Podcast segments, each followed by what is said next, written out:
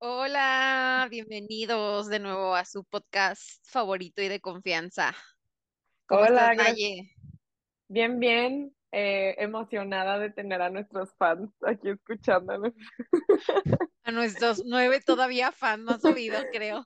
A tu novio, mi novio, a mí y a ti después de editarlo. Y a mi compañerita de trabajo que le mandamos un besito.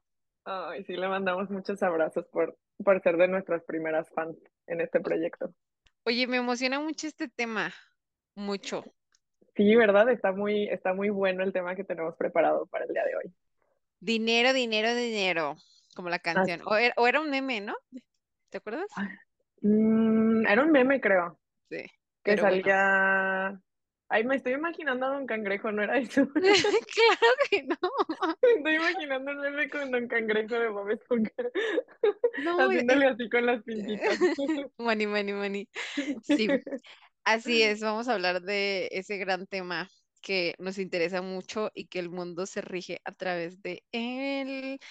Ay, amiga, a ver, cuéntanos tu, tu contexto del dinero que aprendiste desde chiquita, te Ay, está cañón, ¿no? Porque, bueno, es que yo como ya sé de dónde venimos tú y yo, digo, uy, este tema está jugoso.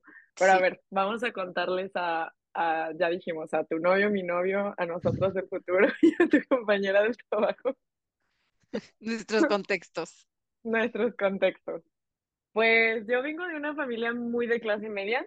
Nunca me faltó nada porque mis papás siempre estuvieron muy al pendiente de nuestras necesidades básicas, así de que este bebé no se me muera, así. Pero nunca tuve lujos, nunca tuve muchos viajes. De hecho, cuando cumplí 11 años, sí, que, que era justo cuando iba empezando la secundaria y que ahí te conocí, nos mudamos a una casa que compraron mis papás y ahora que lo veo como adulto pienso que fue pésima decisión financiera de mis padres en ese momento porque yo fui muy feliz en esa casa, pero creo que sí es algo que se le salía bastante del de un presupuesto sano en ese momento. Y eso define el resto o los siguientes años de mi vida a partir de los 11 años, porque vivíamos en una casa pues no grande, y muy bonita en una muy buena zona con que tenía también un, estaba en un fraccionamiento con un parque enorme que para cuando tengamos fans en el extranjero, ay sí, cuando tengamos fans, fraccionamiento igual a vecindario o privada o coto, que son de esos lugares donde hay muchas casas y hay como muy de Latinoamérica que hay un policía al inicio que te dice si puedes pasar o no y hay un parque y todo el mundo vive en esa colonia. Entonces viví ahí todo muy padre, me gustaba mucho, pero no teníamos ni siquiera comedor, lo conocemos, comedor de madera y eso, teníamos un comedor como si fuera para fiestas de, de, de, perdón, de plástico. Teníamos sillas de plástico, no teníamos puertas, teníamos cortinas en vez de puertas, como que mm, era nada más el cascarón de una vida de un nivel económico más alto del que podíamos alcanzar en ese momento. Y pues a partir de ahí toda mi vida se vio definida así. Tenía acceso a la educación, alimentos, a salud, pero no tenía a lo mejor dinero para comprarme mucha ropa o para salir de fiesta o para ir de vacaciones. Y eso duró hasta, pues hasta hace muy poco, cuando me salí de mi casa, porque todavía en la universidad dependía de mis papás. Y bueno, en la etapa de la universidad ya les contaré más adelante del podcast, pero también fue un shock muy fuerte porque si recuerdan el episodio pasado les había contado que había tenido, bueno, no sé si fue el pasado, pero un episodio de los pasados les había contado que tuve una beca del 100% así de que no te alcanza para pagar esta escuela, en una escuela donde iba gente rica, de mucho dinero, y pues fue también un shock, ¿no? Que me invitaban a lugares muy caros, caros mis amigos, y pues yo no podía ir o no podía pagarlo. Porque, a ver, es que era literal gente rica, o sea, no Sí, un clase, no, rica, o sea, gente de las personas más pudientes de, literal de todo México van a esa escuela. Sí, güey, yo me acuerdo que cuando estaba en la prepa, quien tenía carro en mi preparatoria era como, ay, tiene carro, qué emoción, ese día Sí. ya tiene carro. Y le decías el rico y le hacías un montón de apodos por ser el, el millonario de la, de la preparatoria por tener carro. Y cuando entré a la universidad, me acuerdo muy bien que una vez una amiga me dijo, pasar varias veces, pero no sé por qué tengo más presente una en especial. Me acuerdo de mi amiga Diana, que me dijo al salir de una calle, oye, te acompaña tu carro, nos acompañamos. Y yo, ¿Cuál? ¿a cuál carro? ¿A este de aire o a este imaginario? ¿Cuál se Y el caballo, ¿no? Con la de en el caballo. Mi hermano. Mi hermano ahí esperándome para que me estuviera. Listo. ay, no. Ay, no, no, no. ¿Y qué qué le dijiste? Pues que no tenía carro, que yo me movía en transporte público, que, o que mis papás iban por mí, pero esto fue un shock muy grande. Imagínate estar en una escuela donde todo el mundo asume que tienes el dinero suficiente para tener un carro y que yo venía de un mundo donde eso es un privilegio completamente, Sí. que se puede, se puede dar, ¿no? Pero es un privilegio y no, no se asume que las personas tienen el carro y de repente llegar a una universidad donde todo el mundo lo tenía. Sí, sí, estoy, estoy de acuerdo. Yo también digo, mi, mi familia, o sea, yo que tengo recuerdos, jamás me faltó nada, pero siempre he ido en escuelas públicas, ¿no? Y siempre fue como mi contexto de que, mm, o sea, salí de vacaciones una vez al año, una vida, eh, yo considerando normal, privilegiada, obviamente, eh, pero cuando sentí ese shock como de otras realidades fue cuando entré a la universidad, que también entré a una, una universidad pública, digo privada, una disculpa, este, no, obviamente no tan acá como la Nayeli, pero aún así, pues es que ya pagar una colegiatura Sí, ya, ya es peso, ¿no? O sea, ya es otro tipo de personas y también tenía beca, eh, pero en realidad la mayoría teníamos, pero había gente que no, y ahí de- decías de que, "Mm, ¿cómo puede pagar esto, no? Y quieras o no, y, y no es por sentirte menos, yo siento que en ningún momento me sentí menos, pero sí eran como cierto tipo de planes que yo decía, "Mm, pues es que a mí me dan 200 pesos a la semana y si saben ustedes, ya no tengo para el cambio. Ay, sí, sí, me pasaba igual que yo en la preparatoria cuando salía con mis amigos era de, pues yo tengo 20, yo tengo 50 pesos, yo tengo 200, ok, entonces pagamos las entradas del cine, mm, tal persona compra palomitas, se las comparte con no sé quién, y así empiezas a hacer que el, el presupuesto alcance para todos, y de repente estás en una escuela como la tuya, en la universidad o la mía, y te invitan a lugares que tú dices, mira, ganas, no me faltan, pero dinero, Sí. ¿qué tal No, el dinero? Y, y sabes qué, amiga, a mí cuando yo sentí que me empezó a pesar el, lo económico fue en las salidas de antros, porque a ver, estábamos en la universidad, ¿no? Y pues yo también quería salir y a, a mis papás, a ver, me pagaban la escuela, ¿no? O sea, yo no les podía llegar y, ay, papá, dame mil para un antro, dame 500 eh, para un sábado, eh, qué estupidez, ¿no? Y bueno, no podía, y aunque lo pidiera, la verdad, mi papá no me lo iba a dar, ¿no? Entonces, pero yo lo Claro. entendía, y ahí fue como mi espinita de empezar a, a trabajar, ¿no? Y yo ahí fue cuando empecé a tener trabajitos de que, ah, que de hostes, ah, que, pues porque quería ese dinero, y me lo gastaba efectivamente en un día, lo mi paga. Oye, es que aparte uno piensa para un sábado salir de fiesta, pero el mes tiene cuatro sábados y tus amigos te van a invitar todas las semanas. Se te va el dinero rapidísimo en esa edad saliendo. Si sales de antro, más tardas en recibirlo que lo que desaparece de tu vista. Y ahí empecé a, amar los libros más y yo decía, no, ya no me interesa, porque aparte lo pensaba y dice, también es medio una estupidez, ¿no? O sea, tanto lana. En mi perspectiva, si te gusta gastar el dinero en eso, digo, cada quien, pero, pero ajá, como que mm, cuando empiezas a ser consciente del valor del dinero, o sea, de, ok, hoy me acabo de gastar mil pesos y representan no sé, 10 horas de mi vida o lo que sea, ¿no? O sea, cuando lo empiezas a ver de esa manera, siento que te cambia Claro. mucho la perspectiva del dinero.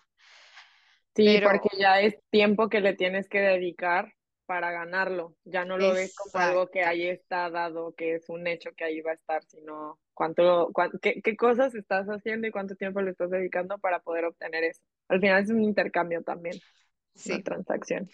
Y a veces honestamente no vale la pena, ¿no? Digo, dependiendo de cada uno, pero, pero a veces son cosas muy banales.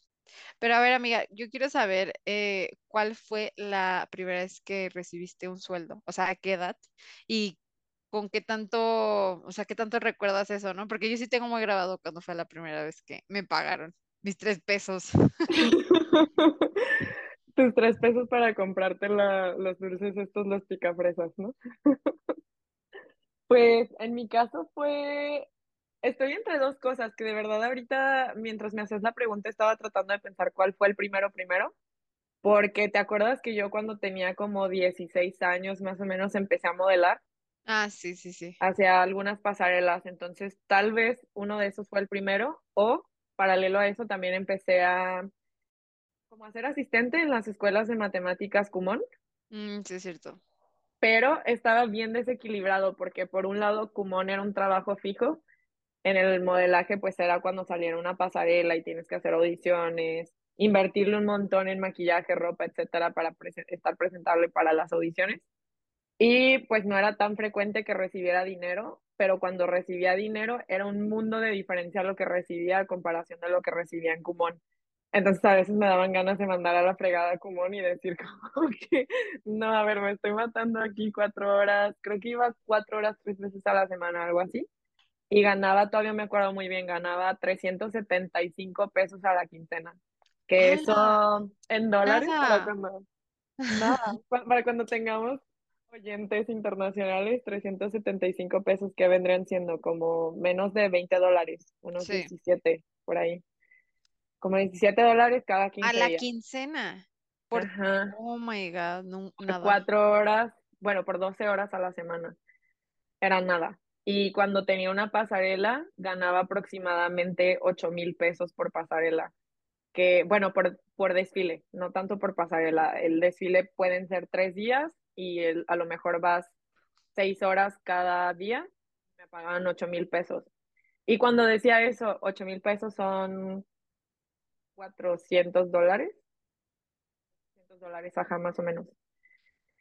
Decía, dude, me conviene más esperarme un mes a que haya una pasarela y ganar los 400 dólares a estar yendo 12 horas a la semana a ganarme mis 13.70, ah, no, ¿cuánto dijimos? Mis 17 dólares, que a mucha honra sí, pero pues era un mundo de diferencia las horas que le dedicaba. De todas maneras, yo era muy feliz con, con mi dinerito. Me acuerdo que cada que salía del Kumon, después de que me pagaban, lo primero que hacía era irme a comprarme una rebanada de pastel de chocolate, fuera.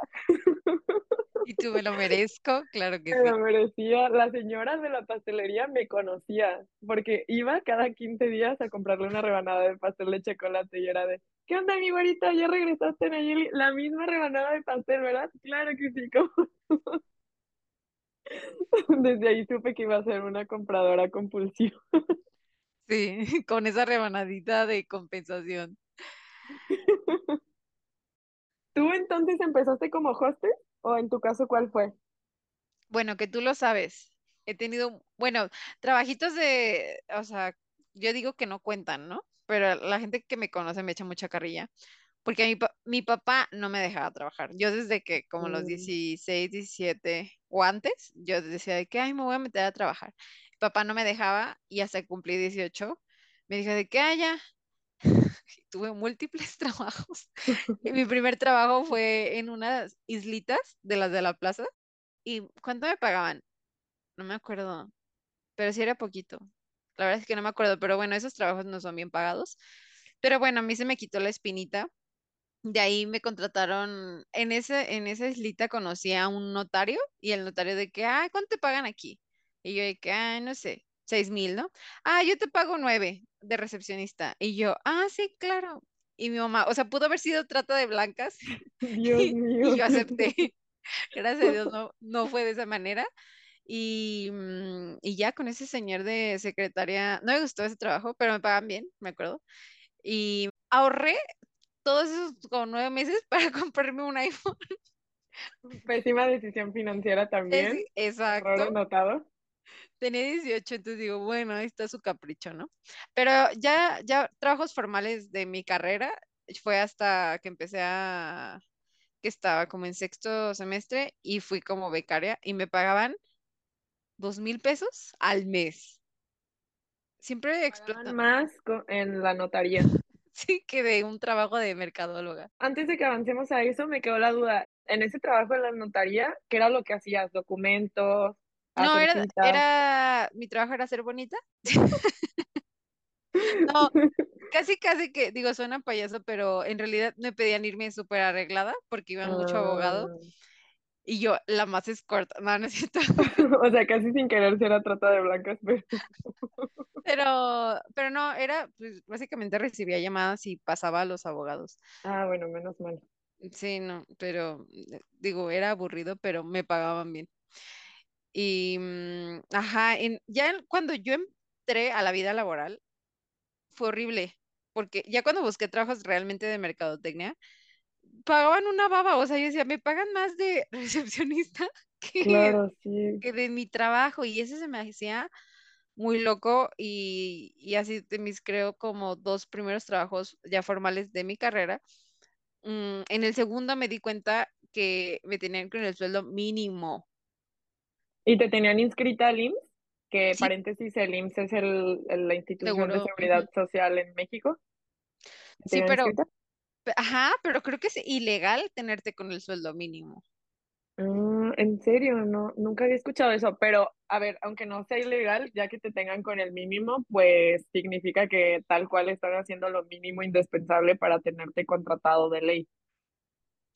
Ajá, exacto. Sí, como que lo hacen muy de huevo porque si no te tienen, eso es muchísimo más ilegal y ahí sí se Sí, pueden tener en problemas serios. Pero, ajá, el contexto es que sueldos bajos, esa fue mi realidad y, y fue muy choqueante porque decía, qué impresión que con licenciatura, o sea, los sueldos van a ser más altos si me voy a otra cosa como recepción, lo que sea, ¿no? Ah, incluso explotación laboral también. Ah, sí, sí, sí, pero mm, la verdad es que no tanto, pero, o sea, sí te exigían obviamente más de lo que te pagaban, Ok. ma- malditos. Pero bueno, ese es mi contexto como... Y, y lo que quiero mencionar con esto es que mm, entiendo que la gente todo el tiempo nos esté diciendo de que sí, ahorra, sí, lo que sea, pero, güey, si ganas siete mil pesos, tienes una familia, o sea, cállate, ¿no? O sea, los sueldos en México mm, son muy, muy, muy bajitos y esa es la realidad. Estaba escuchando a alguien hace poquito que también tiene podcast y todas esas cosas. Ya ves, la gente de ahora que siempre hace podcast. Ah, ¿verdad? ¿Quién se podcast. No, yo sí. Muy rockstar ella. Estaba escuchando un podcast donde estaba hablando precisamente una chava que da asesorías financieras y estaba hablando de esto del ahorro, como que poder tener un ahorro es un privilegio, pero también decía que tienes que ser muy realista con las cosas que te alcanzan y las que no te alcanzan. Tipo, mis Ujú, papás, con el ejemplo que les había dado, pues evidentemente no les alcanzaba en ese momento, la verdad, y lo forzaron mucho. Y a lo mejor decir, bueno, con este presupuesto y con la realidad de lo que gano ahorita, pues lo que me alcanza tanto para vivienda es esto, en cuestión de comidas es esto, a lo mejor no tengo tanto presupuesto para lujos, pero va a ir este monto al mes. Yo creo que lo mejor ahí es como verlo por porcentajes, ¿no crees que a lo mejor puedas cubrir el 60% de tus gastos fijos con una cantidad y sea cual sea la vida, esa cantidad te pueda dar? y, mm, a lo mejor el otro 10% de ahorro y lo restante, no sé, para lo que lo quieras destinar en tu presupuesto. Pero a lo que voy con este punto es que creo que sí, que sí es, hay un nivel mínimo donde no hay posibilidad de ahorrar porque tú estás pensando en sobrevivir tal cual, Sí, pero rebasando ese punto de inflexión, ya es tu responsabilidad ahorrar. Como que sí, al menos el 10% de tu sueldo, aunque no lo veas representativo en ese momento, ahórralo porque sobre todo en nuestra generación eso significa, y en México, no sé cómo sea en otros países, pero eso significa nuestra posibilidad de retiro, eso significa nuestra posibilidad de tener mejores servicios médicos, eso significa poder reaccionar a una emergencia. Entonces, creo que sí es algo muy importante. Y, y creo que algo que yo también considero muy importante, que es lo que acabas de decir, es, es ver tu realidad, ¿no? Y aceptarla en el sentido de, eh, ok, y, y más con lo que tenemos de redes sociales, porque siento en esta, siento que sí influye mucho en el deseo, ¿no? En el, el deseo, este, ciertas cosas, cierta ropa, ciertos viajes, cierto estilo de vida, pero es el ser consciente de, ok, con números, literal, de lo que estás diciendo, ¿no? Esto es lo que está pasando, este, a lo mejor este 10% pues que lo estoy destinando en lujos, por así decir, incluso en comidas rápidas, lo que sea, ¿no? Porque pueden ser muchas cosas y puede verse de muchas maneras. Este 10% que lo estoy destinando a esto, lo puedo cambiar para lo otro, que para, la, para el ahorro, para el futuro, lo que sea, que a lo mejor no nos va a dar esta satisfacción instantánea como lo produce el gastar, ¿no? Pero en un futuro va a valer 100% la pena dijiste algo muy importante de que nos da satisfacción instantánea, a veces gastar el dinero. Yo creo que también es parte de, de la mercadotecnia que hay detrás de las cosas que nos hacen pensar que necesitamos algo y cuando ves la como hacia atrás dices, bueno, creo que tal vez esta compra que hice en Amazon de este masajeador con diamantes que hace el ruido de Winnie Pooh, pues no era, necesario. Y a mí sí me ha pasado, o sea, yo sí he tenido compras que digo de que, madres, o sea, totalmente innecesario y esto lo pude haber destinado en otra cosa y como que cada vez trato de ser más y más consciente, pero así somos unas grandes víctimas. Que esto me lleva a pensar la pregunta del millón. ¿Estás lista? A ver, suéltala. ¿Has tenido deudas, pero deudas así heavy, que tardes meses, que tengas que hacer un plan, que a lo mejor le debas a varias personas o a varias tarjetas? No, hasta ahorita a mis 26 añitos puedo decir que estoy libre de, pero como usted sabrá, eh, acabamos de adquirir hace poco una casa, entonces... ¡Ay, qué Esa es mi deuda de mi vida adulta, sin embargo, muy pensada, entonces eso es lo importante, pero, pero ajá, de que por tarjetas de crédito, lo que sea, la verdad, no, porque sí he sido muy organizada. Ahorita platicaré de mi Excel más adelante, pero, pero quiero saber, porque sé que, que tú tienes cosas que contarnos de, de estas deudas, amiga, también pensadas. Bueno, pensadas y no pensadas. Yo sí he estado en una fase de deudas. Esa, eh, yo entré a esa fase hace un año, más o menos. Y justo hoy es el primer mes, también por eso tenía muchas ganas de hablar de este tema. Que no solo liquidé mis deudas, sino que también ya tengo un ahorro. ¡Qué emoción! Oh, sí. Pero todo esto empezó cuando me cambié de trabajo. Ya en algún capítulo también les conté cuando hablamos de relaciones laborales, que cuando yo me mudé a Estados Unidos fue con una visa de trabajo en una empresa en específico. Después cambié de empresa y mm, cuando empecé en esa empresa yo tenía un poco de ahorros todavía, ya que mi trámite de cambio de visa iba a ser muy rápido. Yo pensaba que en tres semanas. Y justo en ese tiempo, o sea, justo en ese momento en el Inter, hubo un cambio en, la, en el consulado con respecto a la visa que yo tengo, que hizo que el tiempo de espera de ser de dos semanas pasara a ser así de tres meses en un día. Y me tocó ese cambio tuve que también retrasar mi trámite gracias, o sea, gracias al universo la empresa me esperó, pero mi trámite en vez de tardar tres semanas, tardó tres meses.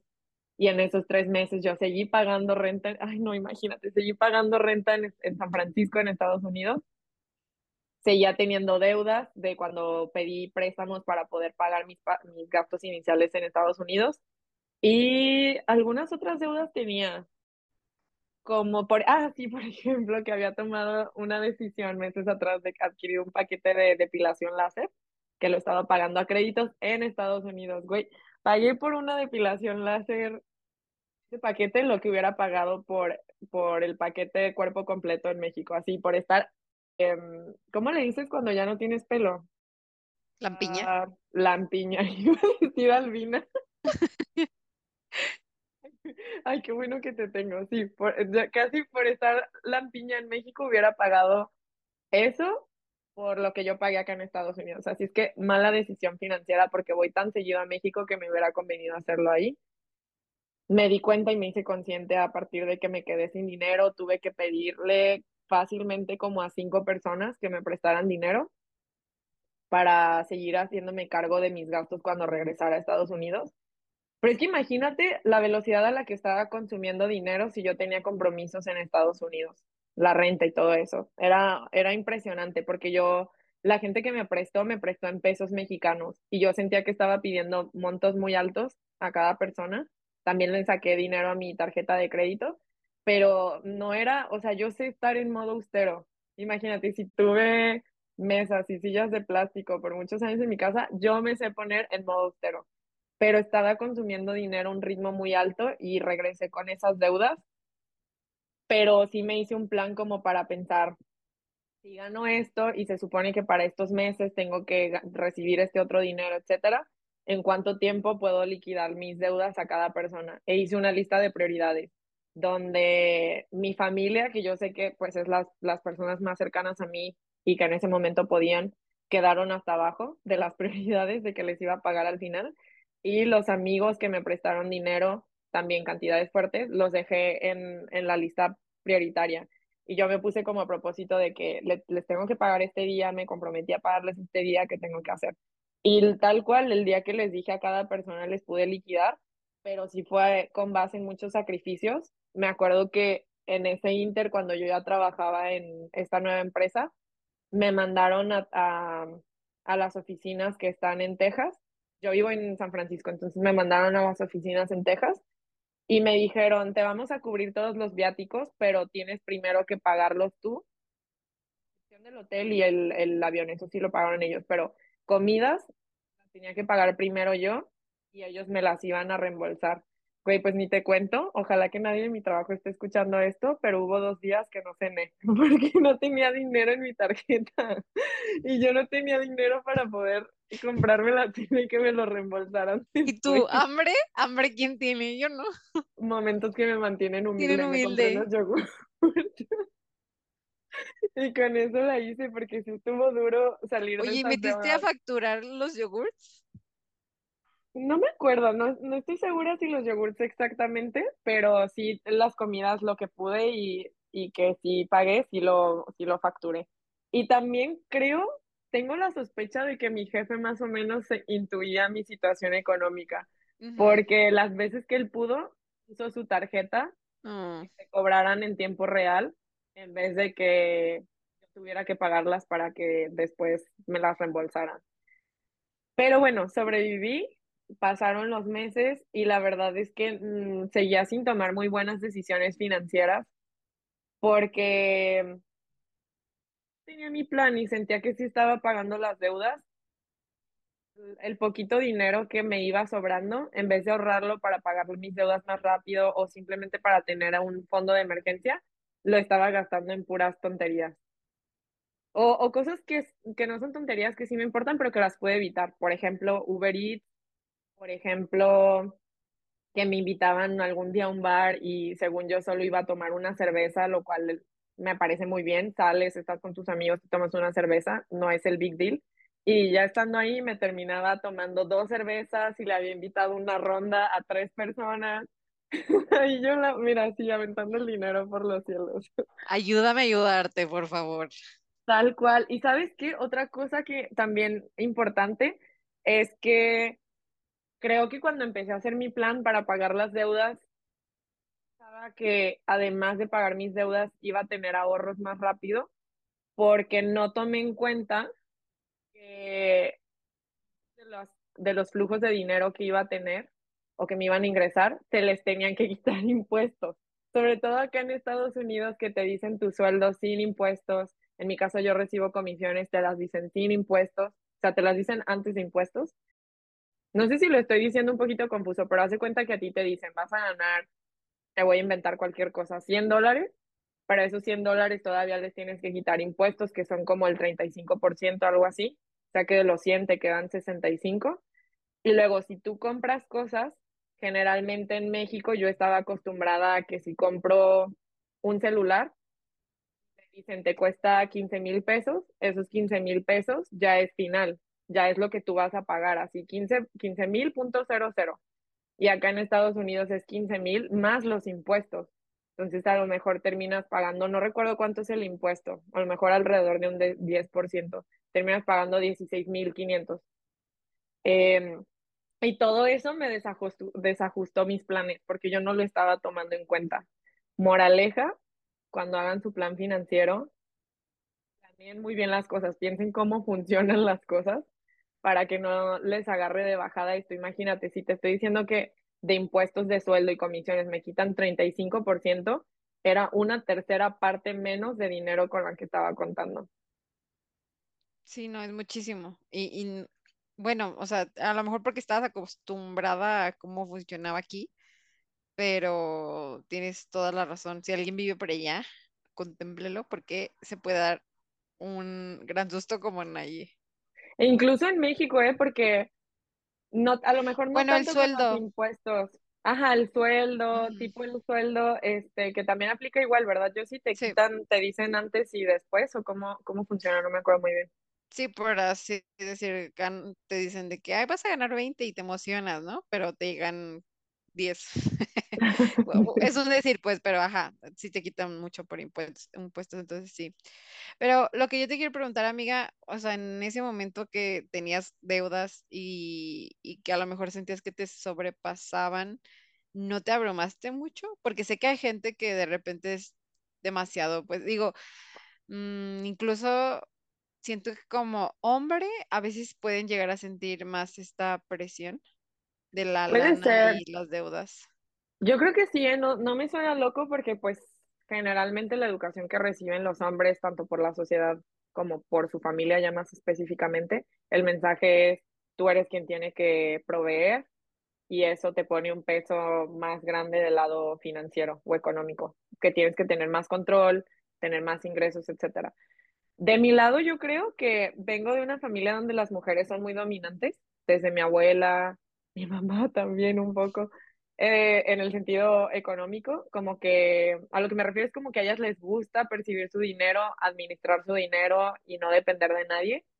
Y como que vengo educado un poquito de esa forma, entonces mm, no sé si me pesaba más que un hombre o no, pero sí me abrumaba bastante porque en ese mismo ejemplo de que me fui a Texas, yo pensaba, estoy en Texas, aquí solo conozco a mi jefe y a mi, a mi equipo de trabajo, no tengo amigos, no tengo familia, cualquier emergencia, cualquier cosa que me pase, así sea un Uber, no traigo ni un peso en mi, en mis tarjetas cómo voy a reaccionar a eso. Y nunca les quise decir ni a mi mamá ni a mi, ni a mi papá porque, de nuevo, vengo de una familia muy de clase media. Me acuerdo que en ese momento ellos estaban, estaban con un gasto, no recuerdo si porque o adquirieron una lavadora o porque ya estaban planeando cambiar la cocina integral.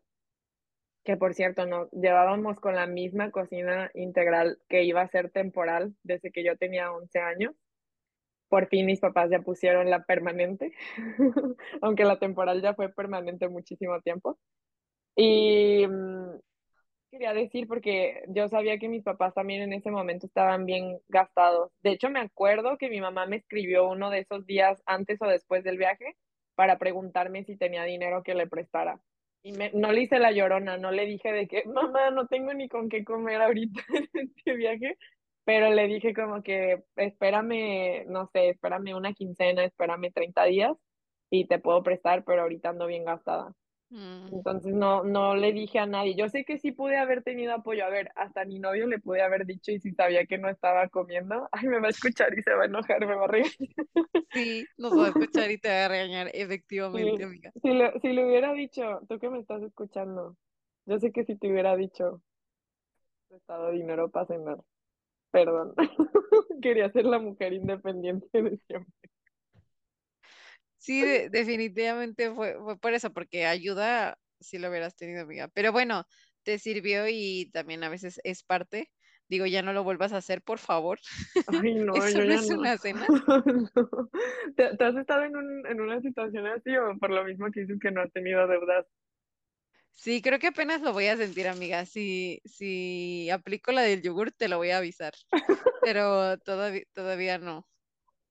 Ay, no, ojalá que no, que no lo vivas. Mejor sí, administrate bien con, ex- con ese Excel, que quiero que me cuentes bien qué es lo que haces.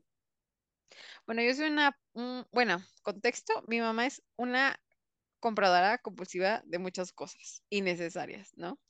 Gran patrón, ahí traigo yo. Entonces, yo desde hace muchos años tengo un Excel, a mí es lo que me funciona y literal anoto, a lo mejor no todo de que hay, que el chicle, ¿no? Que, que cositas así, pero cosas importantes, gastos que dices tú, más de 20 dólares, más de 200 pesos, creo que lo, lo decido anotar. Ok. Y, mm, y ajá, al final me hago un presupuesto, digo, tengo mis ingresos y egresos y en base a eso ya tengo un porcentaje de ahorro, un porcentaje que yo decido destinar para cierta cosa o el viaje, lo que sea, pero a mí me funciona muchísimo, muchísimo, porque siento que sin eso gastaría. Wow. Sí, en realidad no es gran cosa, ¿eh? Digo, siento que, uh, no sé si ve caso mm, a nuestro colega Maurice Dieck. Sí, sí la conozco. Ok, él tiene varios, ah, saca anuales, este, como Excel, mm, y, y lo puedes descargar. Sí lo llegué a ver, pero la verdad a mí no me funciona tanto, pero en realidad de- en el mundo del internet puedes descargar diferentes formatos. Ah, Entonces, ok, tú lo descargaste. Esa, esa era una de mis preguntas. ¿Lo descargaste o lo creaste desde cero? te digo que sí intenté usar como plantillas, pero la verdad no me funcionaron, porque literal como que a mí lo que me funcionó es una plantilla en blanco y yo estar anotando de que por fechas y tengo una columna de, es más, hay que hacer uno juntas y lo, sí, sí, lo sí, publicamos. Si alguien lo quiere, alguien de nuestros nueve suscriptores, eh, se los podemos dar, pero ajá, yo desde la otra habitación. ándale. Pero, pero sí creo que, bueno, en, en lo particular a mí me resulta muy útil porque si no sé que tendría muchos gastos micro, micro chiquitos, pero que al final sí suman. Oye, y otra pregunta, ¿ese Excel lo, lo completas de manera diaria, semanal, mensual, cada que te acuerdas? ¿Qué organización tienes? Cuando me empiezo a estresar porque siento que se me está acabando el dinero, lo lleno, pero también cuando eh, casi va a ser el corte de la tarjeta, porque sí me gusta ser como que consciente, o cuando son gastos muy fuertes, porque cuando son- tengo gastos en el mes fuertes, empiezo a planear como que mi mes, porque me gusta saber de que, ok, me queda dos mil pesos para salidas de amigos, ¿no? Y ya, o sea, y ese es, y ese es mi límite. Entonces... Creo que es, depende como que del momento, a lo mejor mm, digo, quién sabe si hay gente tan, es- tan estricta que lo haga a diario, porque incluso hay aplicaciones, ¿no? El Excel a lo mejor es algo más este, rústico, por así decirlo, pero a mí me funciona. Incluso hay gente que lo escribe en libretitas, pero yo 100% lo recomiendo porque sin eso mis finanzas serían otra cosa. Yo en uno de mis momentos más pobres en la vida, que fue el año pasado, tuve, bueno, no en la vida, pero ya en la vida adulta independiente, tuve una aplicación y ahí de verdad me hice el hábito como por cuatro meses, que no sé por qué perdí ese hábito, lo tengo que retomar, muy valioso. Por cuatro meses, cada que yo compraba algo, en ese momento lo anotaba en la aplicación, sea lo que sea, así que acabara de pagar con mi tarjeta en el súper era como sacar mi celular y así como vas en automático a WhatsApp, iba a la aplicación y ponía gasté en el súper tanto. Y así al final podía ir viendo estadísticas porque como es una aplicación te va haciendo gráficos, te puedes hacer presupuestos y todo eso. Nunca me metí tanto a hacer presupuestos, era más activo lo que yo hacía, que era solo reportar lo que iba gastando porque creo que cuando haces un presupuesto no solo es reportar lo que gastas, sino estarlo comparando constantemente con lo que se suponía que debías de gastar para saber dónde debes de recortar más gastos, dónde ya te Exacto. pasaste, dónde todavía tienes más margen y así. Me hace falta eso, porque necesito más finanzas sanas en mi vida. Sobre todo este mes, que es el primer mes donde ya tengo ahorros. No quiero quitar esa racha y regresar a tener deudas porque es muy estresante tener deudas. Te quita el sueño tener deudas. No te ayuda para nada en tus planes a futuro tener deudas porque a lo mejor quieres viajar o quieres hacer una maestría o quieres ayudarle a tus papás, lo que sea que sea tu meta o emprender pues necesitas tener una capital y no solo un capital para invertir, también un fondo de emergencia para poder reaccionar ante cualquier cosa que pueda surgir. Me hace muy Uy, importante. amiga, lo del fondo de emergencia, gran tema. Creo que casi nadie, bueno, de mi entorno casi nadie lo tiene, pero siento que tenerlo o no tenerlo hace una gran diferencia en ti. O sea, simplemente en ti, en tu vida, en tu paz mental, te cambia todo. Y, y según yo, si tienes otro dato, me lo corriges, pero según yo son tres meses de, Sí, de sueldo o de cuánto te cuesta tu vida, según yo, ¿no? Yo lo había escuchado de sueldo, pero si ya tienes de cuánto cuesta tu vida, amiga, ya estás también un paso adelante del 90% de la gente en, esta, La más en este- avanzada. en este planeta llamado Tierra. Y lo importante de esto es no gastártelo, ¿no? Porque yo en hace como unos dos años me acuerdo que ya era como de que sí, ya tengo mi fondo de ahorro, pero luego salía, no sé, algo menso de que, ay, me lo gasto en ropa. O sea, eh, para eso no es chica tu fondo de ahorro. y tu emergencia. Necesito estar a la moda. Un outfit para Navidad. Gran emergencia. Me está respirando en la nuca el policía de la moda. Necesito responderle. Sí, no, o sea, hay que saber identificar cuándo son las emergencias, pero creo que si tienes eso, puedes tomar diferentes, Claro. mm, sí, decisiones, ¿no? ¿Qué es la diferencia entre vivir al día o no? Así tal cual.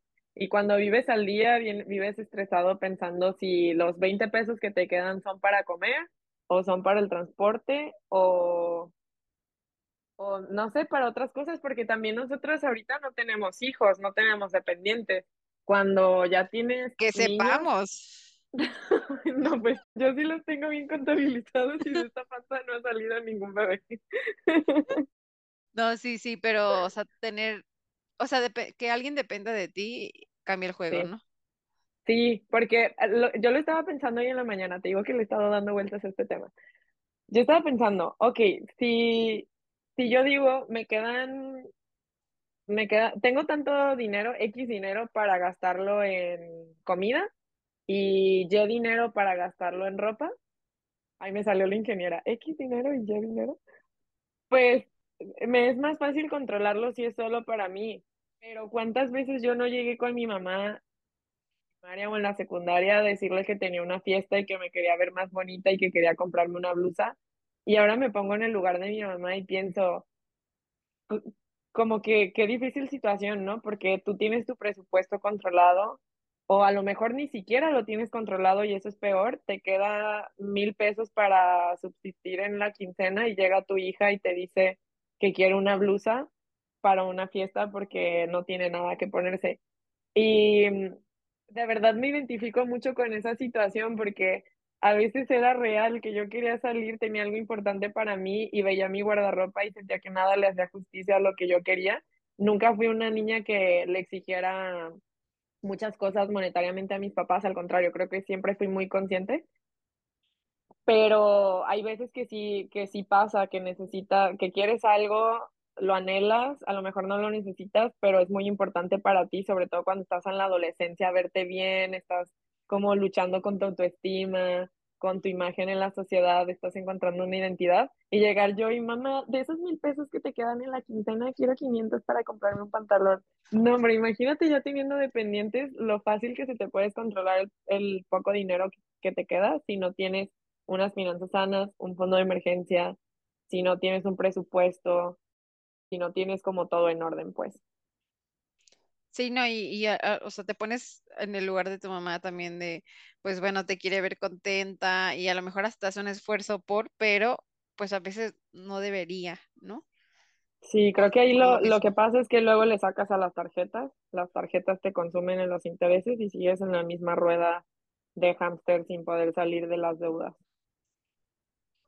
Tremendos hábitos financieros, amiga. Y creo que, a ver, algo también importante, ninguna de las dos ahorita vive como que en pareja, pero creo que tener una relación incluso desde quién paga las cosas está también interesante ese eh, punto de vista, ¿no? Que pues en México, Latinoamérica todavía estamos muy acostumbrados a pues que el hombre paga todo, ¿no? Muy acostumbrados. Que creo que no es nuestro caso específicamente. Bueno, conmigo, mi pareja sí paga la mayoría de las cosas. No, ni siquiera es un, un 60-40, él paga muchísimas más cosas, pero también hay una desigualdad en nuestros salarios muy cañona, muy cañona. Entonces lo hacemos como desde la conciencia de, de ser un equipo y como ver en qué medida podemos aportar los dos para que sea justo y para que no se le cargue la mano ni a él ni a mí. Entendemos que nuestra relación es responsabilidad de los dos y que vale lo mismo el tiempo que cada quien le dedica para ganar ese dinero que luego va a los planes en común. pero al final pues sí hay una desigualdad de lo que él pone contra lo que yo pongo, pero porque pues también gana mucho más dinero que yo. En tu caso, creo que tampoco, por lo que conozco de tu relación, no me das impresión de que, de que él pague 100% de las cosas. A mí me, me da risa porque recién que empezamos a salir eh, mi novio y yo, a él se le hacía como sorprendente que yo lo invitara, ¿no? Y yo, mm, ¿qué tiene? ¿No? O sea, como que yo lo veo algo normal, digo, yo trabajo, él trabaja, y oh, siendo una realidad, una, pues sí, siendo realistas, él paga, como tú dices, la mayoría de las cosas, pero al final es parte de lo que los dos lo hemos hablado, ¿no? Al final no es que sea un 50 y 50, ¿no? En todo, sino como que más bien puede ser parciales, ¿no? De que, ah, ok, si tú ganas esto mucho más que yo y yo gano esto, pues hay que tener un porcentaje, ¿no? Y hay que aportar en base a ese porcentaje. Y creo que nos ha funcionado bastante. Y también que ninguno de los dos lo ve como de que, ah, no, te toca a ti, ¿eh? Así como que como lo estás midiendo. La verdad no, no lo siento así. Y sé que a ninguno de los dos nos pesa el pagar cosas, ¿no? Porque como que nos queremos tanto y los proyectos en comunes que tenemos nos emocionan tanto que, o sea, al contrario, o sea, y, y, algo que siempre me dice este hombre, que queremos verlo, ¿eh? No, pero, pero siempre me dice que no, este, eh, que, que, su dinero este, es mío, ¿no? Dice él. Y, y, yo lo siento un poco también, o sea, a mí no me pesa nada, casi que depositarle mi, mi quincena, ¿no? Ninguno de los dos así. Y como dices tú, al final es como un equipo. Entonces eso hace que cambie, yo siento, toda, toda la dinámica. Y pues nos hemos sabido acomodar y acoplar. Y creo que eso de los porcentajes nos quedó muy bien porque los dos sentimos que estamos aportando, pero sin como que quedarnos sin nada, ¿no? Literal se ponen un porcentaje, es así como que si vamos a cenar, tú pagas el 40, yo el 60. ¿O es más orgánico? Ajá, sí, es mucho más orgánico, pero como que yo ya sé cuánto gana él y él sabe cuánto gano yo. Entonces, como que ya sabemos como de que, ah, ok, ya, o sea, has gastado un chorro, como que yo, yo pago esto, ¿no? Ah, ok, pensé que sacabas la calculadora. que te toca, a ver, el 60 es 200 pesos con 16 centavos. Con su Excel, básicamente. Que, que, eso lo estoy diciendo un poco que bueno, este ya es, mm, aquí se sabe o no se sabe, no me acuerdo si hemos mencionado, pero habrá una boda en noviembre. Y, y gran tema lo de la boda y las finanzas, porque ahí sí tengo mi Excel y tengo mi columna de que gastos Jocelyn, gastos hombre, y, y ahí sí, ¿no? Por porcentajes y todo, porque ahí es un gran, gran gasto que, que de shock cuánto cuesta todo. imagino, pero qué interesante. Entonces, para la boda, sí está, o sea, sí acordaron que iba a ser un porcentaje y un porcentaje. Y va sumando los gastos y es de que, no sé, necesitamos pagar tanto dinero, entonces dame tu porcentaje y yo mi porcentaje. ¿O cómo sí, y, y, hay cosas que ya se dijeron de que, ah, ok, cada quien paga sus invitados, ¿no? Porque el patrón invitó como a 200 personas y yo como a 60, entonces dije de que no, mi rey, o sea, te amo mucho, pero no, te voy a pagar tus invitados. Tú pagas tus invitados, yo los míos. Cada sí, permiso. Sí, literal. Entonces, pues ahí ya representa un gran, gran gasto. Entonces, como cositas así, eh, cosas particulares que él quiso, banda, órale, usted páguelo, ¿no? Cosas que yo particular quiero, eh, ah, yo lo pago. Entonces, y los dos estamos contentos, ¿no? Y ha sido la logística, pero yo en lo particular sí creo que, pues al final, como pareja, pues tienes que ser un equipo, ¿no? que hay de relaciones a relaciones, hay mujeres que quieren ser mantenidas, respetamos, respetamos, pero en este caso particular creo que el ser equipo, bueno, a mí me hace sentir que la carga pues es livianita, ¿no? Porque es entre los dos. Sí, de lo que dijiste, yo creo que igual cualquier persona es libre de decidir qué es lo que quiere y si quieres o tu aspiración es estar en casa cuidando a tus hijos, administrando todo lo que tiene que ver con el hogar, está perfecto, pero tener tu independencia económica siempre te da muchísima libertad. Si vas a ser ama de casa, al final eso es un trabajo que te paguen. De verdad, creo que es buena idea pensar, a ver, yo te estoy ayudando a que tú cada día de esta casa puedas salir a cumplir tus sueños, a lograr tus objetivos profesionales sin que te tengas que preocupar absolutamente por nada. Tus hijos siguen sobreviviendo en esta casa, siguen respirando, están vestidos, se bañaron, la comida está preparada, la casa está limpia. Aunque no seas directamente tú quien lo hace, ¿no? Porque también hay familias que contratan a una persona para que ayude a hacer algún servicio de la casa. Pero independientemente de eso, ¿no? Pues tú eres quien se encarga de esa parte del proyecto que tienen juntos.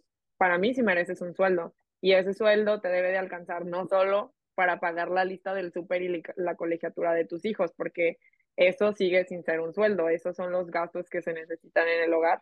El sueldo te debe de alcanzar para tu sueño, porque tu esposo ya está cumpliendo los tuyos o tu pareja ya está cumpliendo los tuyos al salir de tu casa sin preocuparse por nada.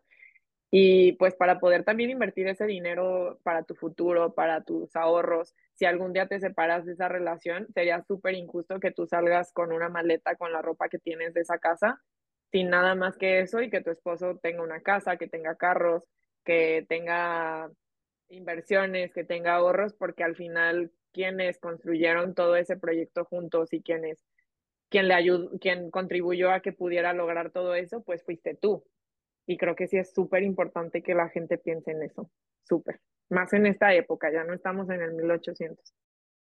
Que la realidad es que va a haber muy poquitas personas que puedan tener el privilegio de pues de poder hacer que la mujer se quede en casa, porque siento que ahorita ya está para que los dos trabajen, porque siento que si no, pues no alcanza. Y es eso, ¿no? Yo sí como que, a ver, a lo mejor aquí me cancelan y si me cancelan, pues ni modo, pero yo creo que es ya en esta época en la que estamos, es o te alcanza para ser ama de casa o no te alcanza para ser ama de casa. Y lo digo también desde la perspectiva del hombre, si no te alcanza para darle un sueldo a tu esposa, para mantener todos los gastos del colegio, de los niños, médicos, etcétera, pues entonces no alcanza para que una sola persona trabaje en esa familia y hay que salir las dos personas a trabajar. Esa es mi perspectiva, aún así habrá mujeres que quieran quedarse en casa. Pues eso es en base al estilo de vida que cada pareja decida tener, ¿no? Porque pues va a ser una realidad diferente si te alcanza, no sé, para las escuelas privadas o no, si tú decides hacerlo o no, este, pues si decides viajar o no, o sea, como que son varias variantes que se tiene que analizar para ese tipo de, de, decisión. Pero estoy muy de acuerdo y, y, ay, no, está muy cara la vida, sin embargo, tenemos que tener estos análisis y estas decisiones porque al final pues también tenemos que pensar en el futuro. Sí, y recuerden amigas que nos escuchan, el dinero sí les compra libertad en, en ciertos sentidos. No digo que sea la felicidad total, pero el dinero sí, compra, libertad. Sí, sí lo compra todo. También compré ese masajeador con sonido de Winnie Pooh Diamantes, ¿cómo no? Claro, si, si ya tu ahorro y tu inversión te dio para esos gastos tontos, adelante adelante con esos vibradores. ya me exhibí. Pero pues mira, mentiras no son. y aquí no juzgamos, aquí no juzgamos. Aquí somos en pro también de los vibradores. Ay, amistades. Pues esperemos que les haya gustado este capítulo. Ahí sí Ay, no hemos creado el Instagram, se los debemos. Dios de mi vida, somos las peores podcasters del condado, lo siento. Pronto lo crearemos desde Instagram para que nos den feedback. Somos buenas, no le digas a ti, a, mi amiga Jocelyn y a, a, Nayeli que estamos en este sueño de ser rasters en el mundo del podcast. Ay, gran capítulo, amiga. Ay, sí, todavía me sigo riendo de, de la pequeña confusión con los masajeadores. Una disculpa, chica, andaba pensando en otras cosas. Sí, ya me di cuenta, ya te dejo para que vayas a, a hacer tus ocupaciones. Payasa. Ay, amiga, nos vemos en el siguiente capítulo. Quiero mucho, mi sí. Gracias por escucharnos también. A, a, nuestros, a nuestros novios, a nuestras amigas, compañeras del trabajo y a nosotras mismas del futuro. Analizaremos nuestra métrica a ver si alguien se ha unido para saludarlo en el siguiente capítulo. Únanse, únanse. Bye Bye. bye.